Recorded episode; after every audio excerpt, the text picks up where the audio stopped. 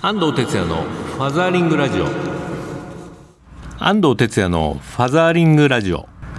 皆さんこんにちは。この番組は父親支援の NPO 法人ファザーリングジャパン代表の安藤哲也がパパにとっての耳寄りな情報をグッドミュージックに乗せてお届けする番組です。はいというわけで今週も始まりましたファザーリングラジオですけれども、えー、夏休み真っ盛りということでね。えー、お子さんはねどうしてますでしょうか、まあ、うちもあの高校生中学生小学生いるんでねみんな夏休みなんですけども、まあ、上2人があの受験なのでねえー、彼らはいろいろ塾行ったり勉強したりしてますけどもね、まあ、小児はあのかなりやっぱり持て持て余してますんで、まあ、平日はあの学童クラブに行くんですけどもね。土日はあのプール連れてったり、えー、まあ近所のお祭り行ったりとかね花火大会もありますから、まあ、そんな感じで、えー、暑い夏をね小学生と過ごしています、えー、皆さんのお宅ではねお祭りとか花火大会ねどんな感じででしょうか。あの出かける時はねちょっと人混み多い時はあまりちっちゃい子のは危ないですから、えー、お父さんあんまりこう夢中にならずにですね霧のいいところで帰ってくるといいんじゃないかなと思います。はい、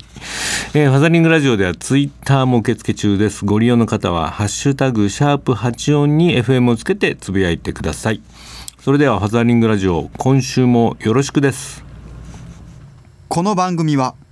少子化問題の解決を目指す一般財団法人ワンモアベイビー応援団の提供でお送りいたします。僕だけの王国に新しい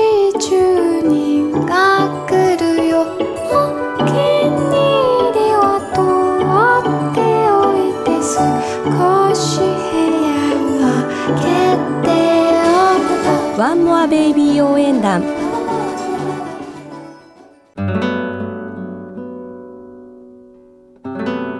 ァザリングラジオ FM 西東京からお届けしています。ここからはインフォメーションのコーナー。このコーナーでは子育て等に関するニュースなどパパたちに知ってほしい最新トピックスをご紹介しています。今日はですねあの先日ちょっとネットの調査で面白いのがあったんでね持ってきました。家事のパパ率ですね、えー、パパがどれぐらい家事やってるかっていう話なんですけれども、えー、6歳未満の子供がいる共働き世帯の夫の家事育児分担率を都道府県別に調べた調査があったんですけども結果結果がですね全国平均は14.1%ということでこれを都道府県別にしてみるとですね1位がですね島根県22.4%。2位が山形県 22.1%3 位が秋田県21.2%ということでなんかねあの首都圏や大都市圏のパパの方がなんか家事やってる感じがするんですけども意外な、結果あの地方のがね結構やってるってことですね。これどういうことかっていうと、えー、武蔵野大学講師の前田先生に聞いたところですね。島根県は子育て期の女性の正社員率が全国1位。また3世代世帯3世代の世帯が多いというのも関係しているのではないでしょうか。島根以外にも東北山陰四国といった農業が盛んな地域や首都圏も割合が高いですがこれは女性の就労率が高いことが関係している可能性がありますという分析をねされてますね。なるほど。ねもうちょっと意外でしたね。一方あの夫の家事参加率が最下位だったのはこれなんとですね大阪府。ね6.7%しかやってない、まあ、全国平均14.1ですからねその半分以下ってなってますね、まあ、大阪に限らず実は近畿地方が軒並み10%以下という、低い数字が並んでますけどもね、まあ、ということはまあ家事育児の9割以上が女性がやってるってことになりますね。まあ、こういった地域差っていうのは前からよく言われてるんですけどね、まあ、僕も全国講演してると案外その西の方ですね、えー、あの近畿地方なんかはまだまだちょっとこう男女の役割が保守的な部分が多いなという思いますね。はいまあ、とは言ってもですね島根県が22%とはいえですね国際的に見てはそんなにね高くは実はないんですね。まあ、OECD が発表した各国の平均家事時間によると、まあ、日本の女性が家事に費やしている時間は男性の4.8倍。一方イギリスアメリカフランスドイツあたりは2倍以下。北欧の諸国ですね。ノルウェーとかデンマークとか。この辺になるともう1.5倍以下となってます。えー、具体的に言うとノルウェーはですね、女性が215分に対して男性も184分やってますしフィンランドもね、えー、女性232分に対して男性159分もやってます。まあ、日本はえー女性が299分に対して男性はたった62分しかやってないと、えー4.82倍ということでまだまだこう女性の方にね負荷がかかっているという状況かと思います。まあとまあ、というのはどういうことかというと、まあ、結局仕事時間がまあ長くて、家事の時間が取れないというまあ現象にが分かるわけですね。まあ、女性はその逆で、えー子供のいるねママなんかはあの時短勤務とかでまあ早く帰ってこれるので、まあ、家事をどうしてもこうやってしまうというかや,、まあ、やらざるを得ないという状況になってます。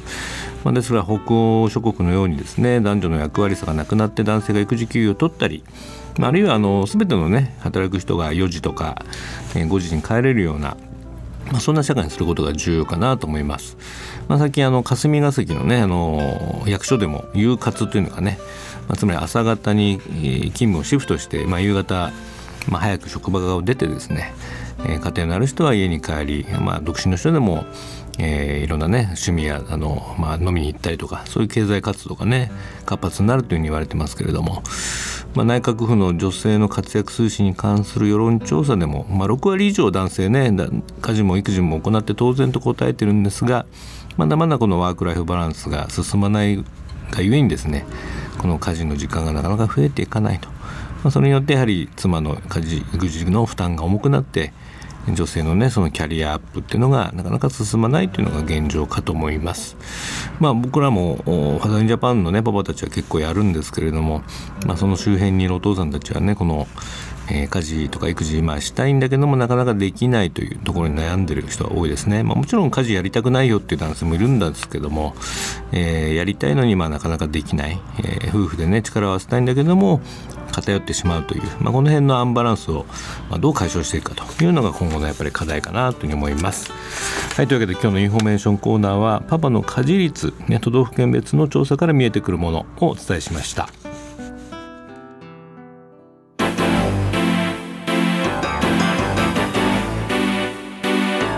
ファザーリングラジオ FM 西東京からお届けしています。ここからはソーシャルカフェのコーナー日本には社会的な課題がいろいろありますがそれを何とかしたい社会を変えたいという思いを持ってソーシャルな活動を実践している方をゲストにお呼びするコーナーです、えー今日のゲストは、えー NPO 法人山科大吾子どもの広場理事長の村井拓也さんとお電話がつながっています。えー村井さんこんにちは。こんにちは。よろしくお願いします。よろしくお願いいたします。えーいつも京都で活動ですよね。はい、そうです。はい、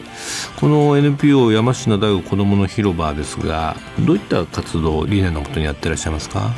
はい、あのもう35年やってるんですけども、はい。京都の山科という場所でですね、はい。地域の子どもたちが豊かに育つ、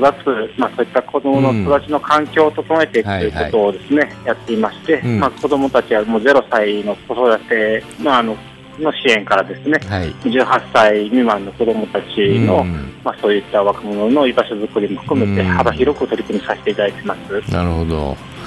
まああの子育てじゃなくて僕も子育ちだっていう時々言うんですけどね。そうですね。まあ、育ち育つためのまあ環境があれば子供はまあ育っていくということでそうねはいうん。そういう場をまああのご提供されてると思うんですけども、そうですね、はい。えー村井さん自身がこういう活動をしようと思った何かきっかけはあるんですか？あのこの山科大子どもの広場がもうできて35年になるんですけども、はい。私はその町で育ってですね、うん。まあ、あのもう子どもの時から参加者で関わっていてそこからもう二十数年ううん団体と一緒に育ってます。ああもうじゃあ村井さんの居場所だったわけですねここは。うそうですね、ん。ですので、まあ、あの私がある意味育ったっていうものをですね、はい。まあ、どうやって、まあ、時代に合わせてこう同じように環境を整えていくかということを、まあうん。一緒にあのやってるっていう形ですね。うんそうですか。まああの35年経つとね日本の状況もいろいろ変わってきて そうですねはい。まあ、地域社会がね少しあの、はい。崩れてきたりとかはい。あとあのねこの間な内閣府でもご一緒したその、まあ、子どもの貧困の問題なんかがねそうですね。あると思うんですけども、まあ、このはい辺やっぱりあの変わってきてますか？今は。そうですね。まあ、あの、35年前からですね、取り組んできた中では、やはり話題になってたのはどちらかというといじめとか、うん。不登校とか、うん。そういった問題であったりとか、はい。まあ、あの、各家族家での子育ての難しさみたいな話が、まあ、話題に徐々に出てきてましたけども、ははいい、その背景をさらに深めていくと、まあ、貧困であったりとか、えまあ、あのさらにこう実は命につながるようなですね事態が起こっているということが、うん。まああのー社会の変化によってもたらされているなというのが実感としてありましたので、えなるほど。まあ、そういう意味ではですね、あのー楽しい活動ばかり作るというよりは、うん。少なくともまず子どもたちのまず生活のスタートラインを整えていくということも大切だと思って地域で取り組んでおります。なるほど。そうですよね。別にあのなんか子供自体が劣化してるわけじゃなくてね。その社会の環境があの変わってきたから、そうですまあね。そこからこぼれ落ちる子供がね、い、るということで、はい、はい。えっと、鴨川出版から、ね、子供の貧困の課題に対する本も出されてますよね。そうですね、あのそのタイトルもですね、子どもたちと作るという形で表現させていただいあてなる、ほど。まあ、貧困と一人ぼっちじゃない街ということで、うん。まあ、本当にこう大人だけが何か街を作ってるわけでもないですし、うん。子供だけが良ければいいってわけでもないですので、うん。まあ、本当にみんなでこの街をどうしていくのかって考え取り組んでいける、まあ、活動にしていけたらなと思って、うん。そういうタイトルつけて取り組みさせていただいてます。まあ、関東の方でも最近安く食事を提供したりする NPO さん増えてきてますけれども、はい。あの山下の大悟の方ではどんなことを具体的にやってるんですか？そうですね、もともとはもう一活動の参加者からですね、うん。あのまあ、ご相談があって、まあ、平日の夜、うちの子供と一緒に過ごしてくれないかっていうご相談から始まったんですね。うんだから本当にまあ今、子供貧困って6人1人と言われますけども、はいあの多いからとか少ないからというよりは、うん。まあ、あの1人のご相談から始めていって、うん。結果的にその背景に、あのなかなか経済的な困難で家庭を維持していくために子供を一人ぼっちにさせざるを得なかったうん。お母さん方の声であったりとか、うん。子供たちが悩みで吐き出せなかったことをですね、うん。あの聞く機会を作るという、まあ、そういった一歩から始めていったので、うん。活動自体は本当にこじんまりと、うん。あの月曜日は何々君のあの時間みたいな形でですね、まあ、空間ともう時間をですね、あのしっかりと確保して、うん。でそこであの子供に応じてご飯を食べる子もいれば、うん。勉強だけで終わる子もいれば、一緒にただただお話をしている子もいれば、あーなるほど。そういうのをいくつか組み合わせながら、うん。あの時間を過ごすということをしています。そうだね。まあやっぱり子供がより良い子供時代というか子供の時間を過ごすことがというかそれが当たり前じゃなきゃいけないんだけれどもそうですね。なかなかそれがねできないというか家庭があるというかねあの、まあ、地域なんかもそうなんでしょうけどね、うんまあやっぱり子供はこうなんだろうな、うんぼぼんやりする時間とかも必要だなと思いますしね。そうですね、うん今、本当にお母さん方も一生懸命お仕事をされてですね、はいはい。子供と生き延びるために頑張っているのに、うんそれがなかなか報われないというか、うん。まあ、ね子供にとってはある意味ほっとかれてるということになるかもしれないですし、もしくはあの兄弟がいるお子さんとかだとですね、あの上の子がこう家のことを担わないといけなくなっていたりとか、はいはいそうすると家がほっとする場じゃなくて頑張らないといけない場所になってしまっていて、なんね。本当に息が抜けないというか、うん。まあ、だからそういう意味ではうちに来てある意味大学生たちたくさん関わってもらってますけども、うんまあ、お姉ちゃんとかお兄ちゃんでいなきゃいけない子たちがちょっと弟妹みたいなねね。感覚になるみたいなね、ちょっそういったとあ甘えられるっていうかね、うん、それはいいですね。はい。まあ、別にね、こう血がつながってなくても遊んでくれるとかね、ね。見ててくれる人がいればね、はい随分違うよね。はい。あのまあ、これからもいろんな活動されていくと思いますけども今大学の方でもね、えー地域福祉論とか教えてらっしゃるってことですけども、まあ、こそういううん問題学生とか関心高いんですか？そうですね、あのまあ、大学なんかでは、まあ、児童福祉を専攻する子たちの演習もそうですし、うん。地域福祉みたいな形の取り組みをしてますが、やはり中にはこう関心を持ってくる学生たちもいますし、はい。また特に今は多くの学生たちが奨学金借りて大学行ってますので、自分自身がしんどいんだっていう、うん。あの実は子供たち、若者がいたりとか、なかなかアルバイトばかり行っていて、まあ、うんなかなか出席してこない大学生もね、うんいますけども、話聞いてると、まあ、なかなかそれだと大学来れないよねっていうような若者がいたりとか、そういう意味でも本当にこう関心も高いし、実際それそういう問題にさらされている若者もいるというのは感じていますね。そうですね、まあ、僕もタイガーマスキンでねあの施設を出た子たちも支援してますけどもね、はいやっぱり奨学金抱えてねバイトもしなきゃいけないし、もう24時間もうねいつ寝てるんだろうみたいな子供いますけどね。そうですね、大学生が社会、普通の社会人より忙しかったりするっていう現状もよく見受けられるので、これね日本なんとか知っていかないとねこれからどんどんはい。子供の数も減ってくるわけだから、なんとかしたいですね。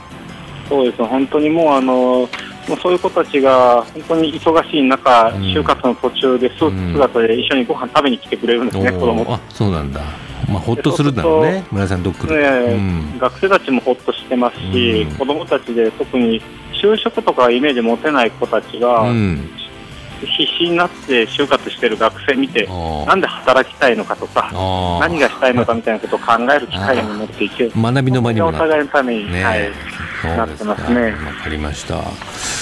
あのこの番組あの子育て中のやっぱりパパママがいっぱい聞いてるんですけども、はい。えっと、もう村井さんいろんな、ね、お子さん見てこられてますけども、えー何かメッセージいただけます？パパやママに。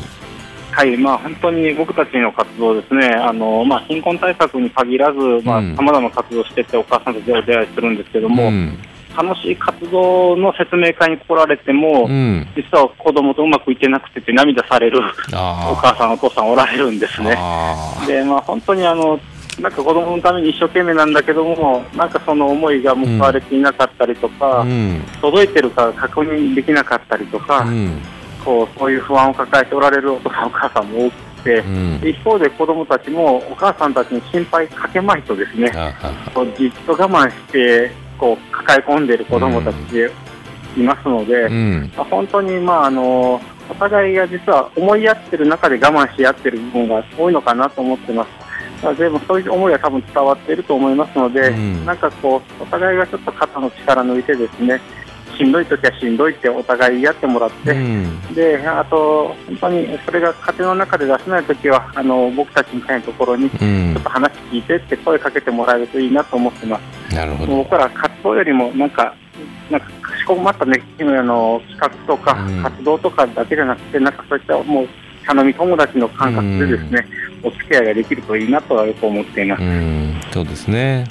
なんかそれが一番人間らしいなって僕も思うしね。はい。何でも効率とかであのスピード化するんだけども、なんかのんびり過ごせる時間っていうの大事ですよね。そうですね、なんかもう、僕はいつも活動をやっていて、活動そのものがあること自体があの違和感があるというか、不自然だなと思っていて、そうだねうん本当はこういう営みって自然にあった方がいいなっていうのが、うんいつも思っています本当そう。思います僕も。はい。ありがとうございましたね。えー今日は、えーソーシャルカフェやゲストもうもうもう僕の大先輩ですけれども、いえいえ、京都でねさまざまな活動をしている、えー NPO 法人山科大吾子どもの広場理事長の村井拓也さんに、ね、お話を伺いました。村井さんまたあの京都行ったら遊,、はい。遊んでくださいね 僕とも。いえ、こちらこそ東京で遊んでください。はい、はい、どうも今日はありがとうございました。ありがとうございました。は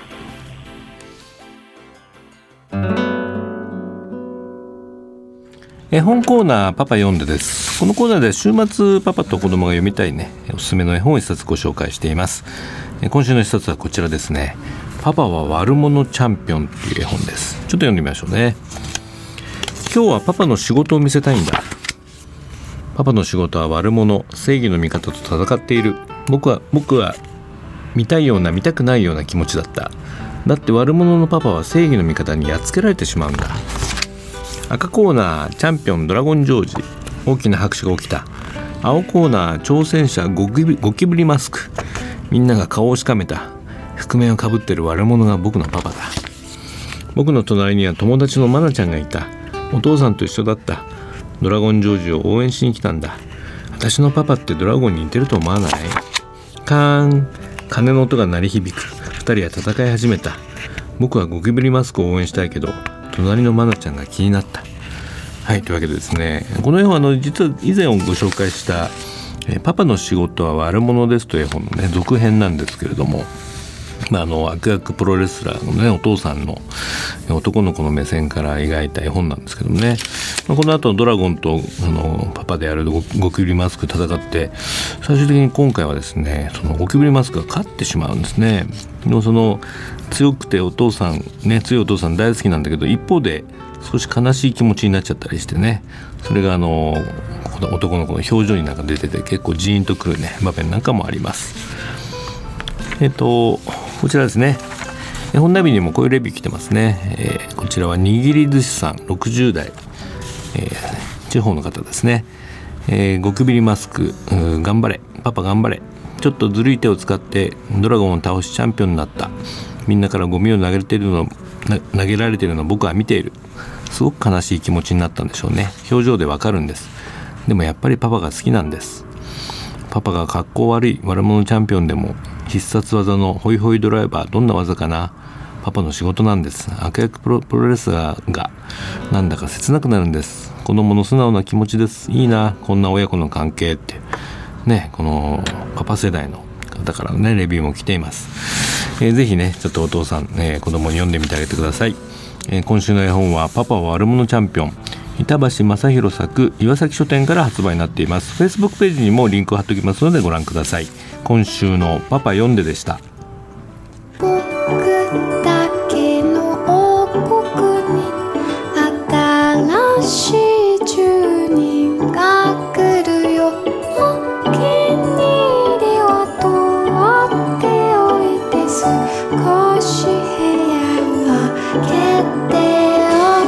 ワンモアベイビー応援団。フ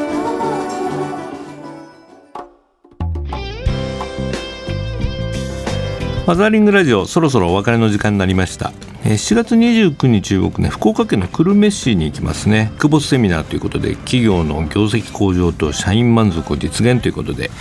19時からこちらは会場久留米商工会館5階大ホールになってますね。定員100名受講料は無料になっています。えー労働力人口がね減少していく中で優秀な人材を確保して企業が生き残っていくためには男女ともに働きやすい職場環境づくりは欠かせませんということでえー僕の方からねイクボスがなぜ必要なのかあと具体的な少しねマネジメントの手法についてもお伝えしたいというふうに思っています。お申し込みはセミナー事務局電話0942-35-3340までお申し込みください。久留米市もこれで3回目ぐらいになりますけどもねまたお会いしたいと思います。ファザリングラジオではリスナーの皆さんからのメッセージもお待ちしております。FM 民主東京のホームページからリクエストメッセージのバナーをクリックして必要事項を入力して送信ください。E メールをご利用の方はメールアドレス egao 笑顔数字で842アットマークウエストハイフン東京 .co.jp です、えー番組のフェイスブックページもありますのでぜひいいねして覗いてみてください、えーポッドキャストではね過去のゲストコーナーも聞くことができますのでえーぜひね聞いてみてください、えーまだまだね夏休み続きますけれども、えーまあ、水の事故なんかもね多いですからあのお父さん気をつけて子供と遊んでください、えーファザリングラジオ以上です。お相手は安藤哲也でした。パパの皆さんまた来週までキープンファザーリング。バイバイ。この番組は少子化問題の解決を目指す一般財団法人ワンモアベイビー応援団の提供でお送りいたしました。地球で